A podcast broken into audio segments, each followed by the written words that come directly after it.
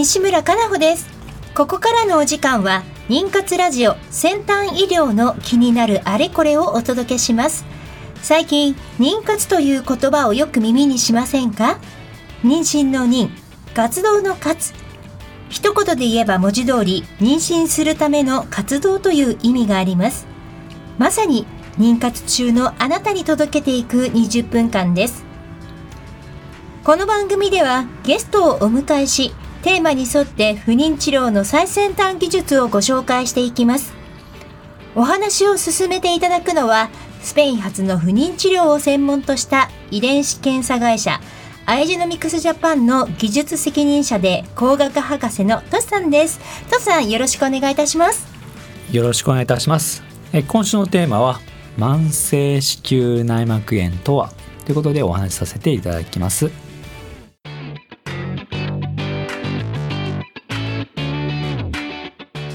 この番組は不妊治療に関わる遺伝子検査の専門家アイジェノミクスジャパンの提供でお送りします。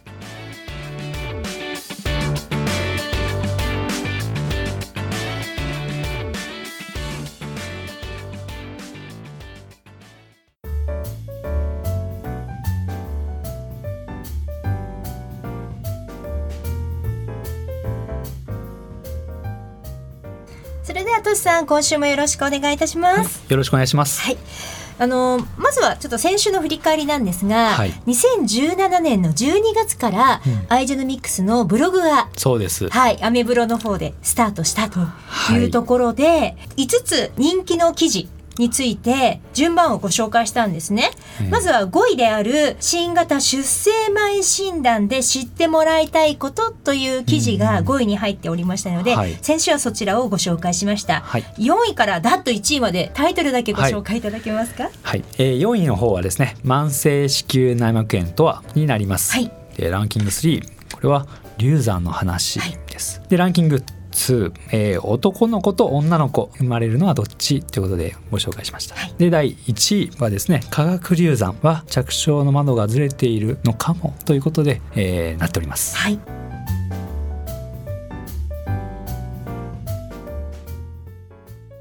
で今週は、えー4位にランクインしております慢性子宮内膜炎とはという記事についてご紹介を進めていきます。さてあのこのね妊活ラジオもちろんラジオでございますので、うん。うん耳から皆さん情報をそうですね。はい、入れていただいてそれからアイジェノミックスのツイッターとか、はい。ブログからご覧いただいている皆さんも多いと思うんですがここでご紹介したいのが、えーまずママタスというですねママライフや育児を応援するママ向け動画マガジンウェブマガジン。このママタスの方にも記事が実は掲載されてるんですよね。そうです、はい、妊娠率がアップ。着床の窓が見つかる不妊治療最先端エラ検査はい。と題した、えーうん。記事とかですね。それから最近はビンバクラブというそうですね、はい。インバクラブという、まあ、情報を提供していくサイトですね、はい。その方でえーご紹介させていただいてますね。はい、この妊活ラジオをはい。取り上げてもらって、ええ。えーリンクの方を貼ってもらっています。はい。なのでね、よりこう、妊活ラジオからお聞きになる方はもちろん、そういったママタスとかから検索をされて、うんうん。このね、番組にたどり着いたよっていうリスナーさんもえいらっしゃるんじゃないかなと思うんですが、ここで一つ、えっとね、5月13日の記事なんですが、東洋経済オンラインに、出生前診断がもう抑制できる段階じゃない理由と題した、妊活に関する記事が掲載されたんですね。そうですね、ええ掲載されてますね。はい。やはり今そういった情報がね広まりすぎてですね、うんもうタイトル通りだと思います。ええ押される状況ではないですよね。うんでだからそれがうんあるからこそ認可施設ってものをちゃんと定めて広めてうん。でやってみたいという調べてみたいという患者さん、まあ、ご夫婦がですねええ。ができるような状況に作っているところですねこれね。うん。ええ。なんで本当にこうもう情報がすごくこう大切。しかそうもですね。最新の情報ですよえね。えおっしゃる通りだと思います。で今日はそんなアイジェノミクスもブログの中で最新の情報をお届けしていると思うんですが、4位にランクインされた慢性子宮内膜炎とは？はい。はい、こちらの記事はと2018年。そうです。去年ですね、えーそうですね。6月15日の記事でございます。はい。はい。まず子宮内膜炎とは？はい、はい。もうこれはですね炎症がですね子宮内の膜の方で起こっていることをもちろん指すわけですが、えーえーその子宮内膜の方に炎症が起きてしまっている、まあ、そもそものなぜ起きているのかはい。っていうところいくつかやっぱ理由はあります。はい。えーそれは一番やっぱ私たちが気にするのは細菌性バクテリアですね。はい。細菌性によって、えー炎症が起きているケース、うん。でその他ウイルスだったりえーその他、まあ、ストレスもあるでしょう。あとはい。免疫とか、まあ、そういったいろんな原因でこういった炎症が起きていることが、えーもちろん分かっております。はいでここで私たち、まあ、ご紹介させてもらっているのはやっぱり子宮内膜っていうものはちょっと難しい話しますけども、ええ。まあ、2層実際には3層ですが子宮筋層があってその次基底層ですねベースとなる基底層があって、はい。その次に上に、えー機能層っていうのがございます。はい。で炎症はですね実際にこの基底層の方で起きているんですがこれが本当にまあ悪くなっているとですねこの機能層上の方にだから新しく作られてくる子宮内膜の方にですね、ええそういった例えば私たちはこの細菌をもうターゲットにして縛れているんですが、ええ。その細菌がその子宮機能層の方まで新しくできてくる子宮内膜の方に細胞として出てきてですねなので子宮内膜の細胞とはい。細菌の細胞がこう一緒にいるような状況になってたりするとですね、うん。なかなか妊娠着床妊娠ですねこれ難しくなるというのが、えー取り上げさせていただきました。はい。うん。で記事の中で結構こう赤の太文字で書かれている部分が、えー慢性子宮内膜炎は細菌が子宮の中の基底層そうです。にまで入っているので自然に治りづらい治らない。そうです。これはもう一度感染してしまうとですね、やはり抗生剤を、まあ、服用してですね、えじゃないとなかなか自然になることはないです。えうん。えええ。しかもあのほとんどの人に自覚症状がなく自分ではわからない場合があるんですね。そうなんですよ。これうん。やっぱりですねこう妊活をしてみて、ええ。なかなかできないことにこう妊活見て初めて発見されるケース。うんが多いかと思いますので、ええ。だからわからないんですよね。だから普段の生活には何もまあ、支障がなといそうそうそうです。支障がないわけですよね。でよくこう、まあ、生理が来て来たら、まあ、生理が終わればですね新しいまた子宮のきれいな状態になるかというイメージがあるかと思うんですが、ええ。基底層は変わりませんので。そうなんです、ね、そうなのでうん。感染していると自然には治らないんです。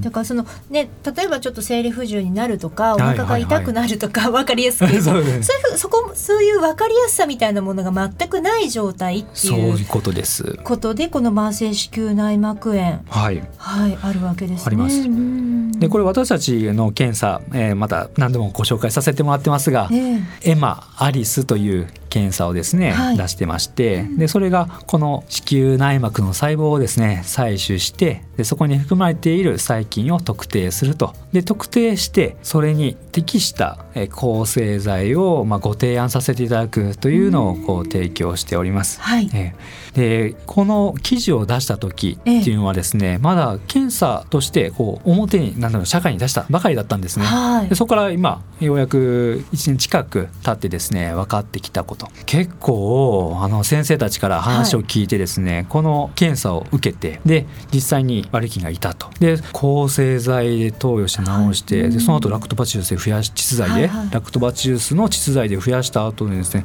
結構妊娠されたっていう話をうん。あの聞いております、はい。ちょっと嬉しいですね。あの私たちいつも考えるんです。あの妊娠率を100%にしたいっていうこう考えた時にじゃあこの慢性子宮内膜炎は何パーセントそこに関与しているのか。うんうんうん5%なのか10なのか30なのか、はい。考えた時に、えー私たちこれやっぱり検査出す時にはですねやっぱ分からないわけですよ。ねえで5%ぐらいかなとかあとはもしかしたら30%ぐらいかなとかこれ人によってやっぱ違うわけですね。でこの検査私たち各先生にももちろん話させてもらってるんですが分かってない点はあります。それは本当に妊娠率っていうものがこれで上がるのかどうかです。そうですねこれが分かってないんですよ。でこれはこれから分かってくる段階ですので、はい、あのまだはっきりしたことは言えないんですが、はい、ただうまくいったという話を聞くことがありますのである一定の効果はもちろんあるものと思っています。はい。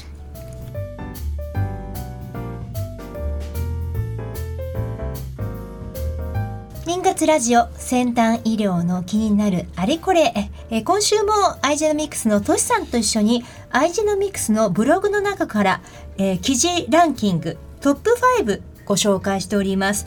4位に入っていたのは慢性子宮内膜炎とはでございました。それから、えー、後半はですね3位にランクインしております記事、えー、流産の話についてお届けしていきたいと思います。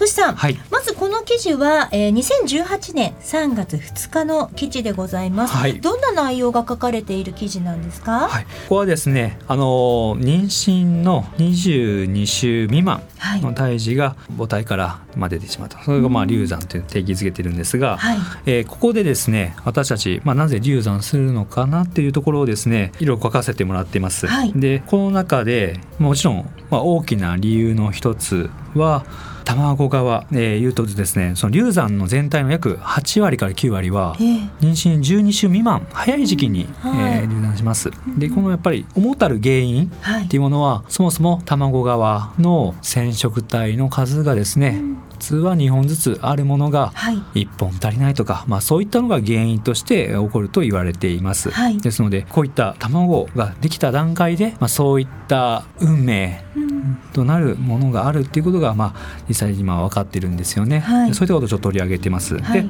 あと残りの20%ぐらいはですね妊娠13から20週にまあ起こるとされています、はい、ここで起こる理由やっぱりいろいろあります。子宮筋腫といったものであったりとか、あと重度の怪我ですね、はい、あと、まあ、薬物の使用飲酒喫煙、まあ、そういったものもあります。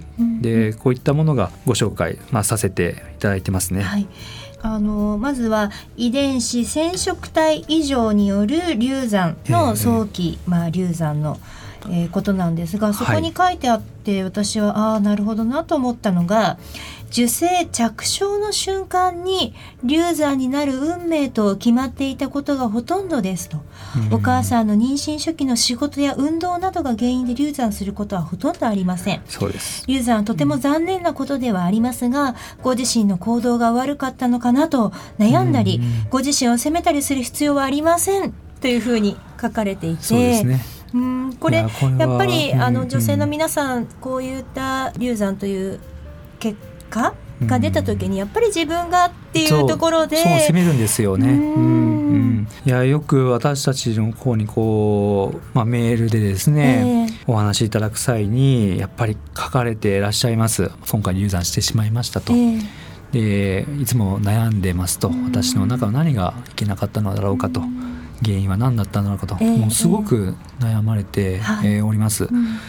でも決して、えー、それがですねその仕事とか、うん、まあ、運動のしつけまあ、そういうことはないのがですね、はい、なのでぜひまあ責めずに、うん、えお願いしたいと思います。はい、うん、ね、こういったこともなんかこう新しい情報ですよね。本当にこれが何十年か前だとそうですよ。安静に、してた方がいいとかね、うん、あの逆に出産の前まで畑仕事してたのよ私はとか。そうそうそうねあのその時代にはその時代でそういったお母様方もいらっしゃったとは思うんですけれども、うん、今は流産になる運命と決まっていたことがほとんどなこの着床の瞬間。そう。ここをちょっと、ねね、この記事によって知ることができたんですよね。はい、そして、えーと、今おっしゃられてた残りの10%から20%の流産は、えー、妊娠13週目から20週目に起こると。そうですね、はい、言いますね。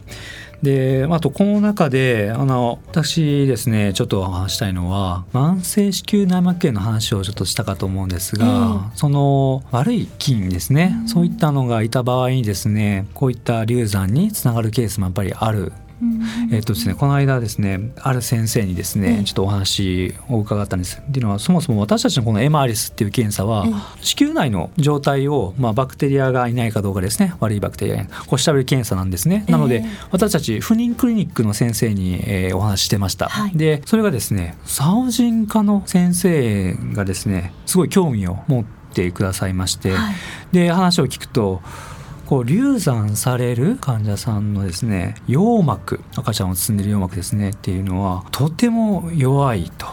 で普通はとても張りのあるこう強いもう手で引っ張ろうとしても割れないぐらいすごい強いものだと、えー、でもそれがこういった流産される場合にはとても弱くなっていると。でそれで流産の後に菌を調べるとやはりそういった悪い菌がいるというのが分かっていると、はい、だから必ずこういったエマ・アリスの検査っていうものは大事なんじゃないかというのをおっしゃっててですね、はい、今はその先生のところでですね深く調べてもらってます。はい、そういったものもあるので、まあ、流産って一言でこう言うと何が原因になったんだろうって悩まれるかと思いますけども一つは卵側の問題、うん、もう一つはそのそもそものバクテリアの問題、えー、でその他ブログにはいろいろこうリストで書いているんですが、はい、どれかが原因であるのが、えー、あるかと思います。はい。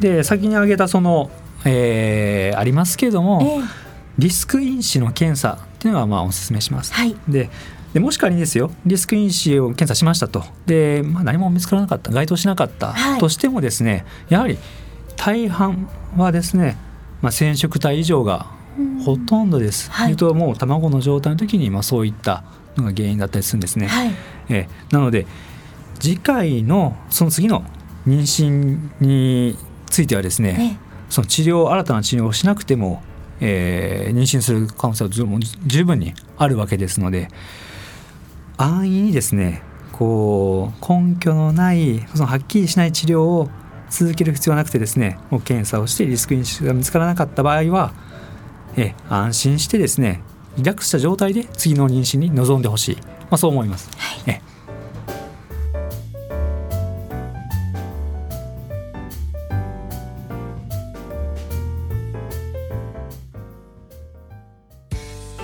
不妊治療頑張り続けるって本当に大変ですね。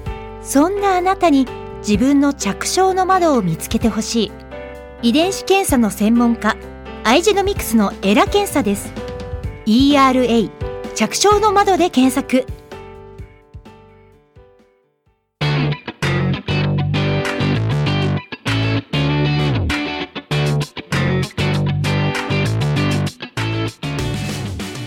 さん来週なんですが、はい、アイジェノミクスのブログの中の2位の記事。2位です、はい、はい、これは男の子と女の子生まれるのはどっち？というタイトルでお話をしていきますあの歌手のカーラト美さんそうですそうです。が最近ねニュースでなっていて今44歳、はい、8月に45歳を迎えられるそうなんですが、ね、妊娠して今っていう記事を皆さん、ね、テレビなどでも、えー、いろんなところで目にされてたかもしれないんですがそんな感じでねあの年齢が40歳以上のタレントの皆さんもそうですし我々もそうですけれども、えー、あの年40以上の方々でもこう、妊娠のねあのお話が今周りにすごく多いなと。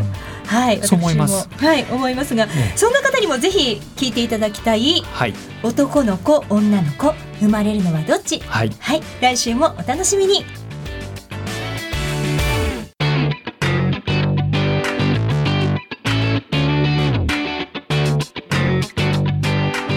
この番組は不妊治療に関わる遺伝子検査の専門家アイジェノミクスジャパンの提供でお送りしました。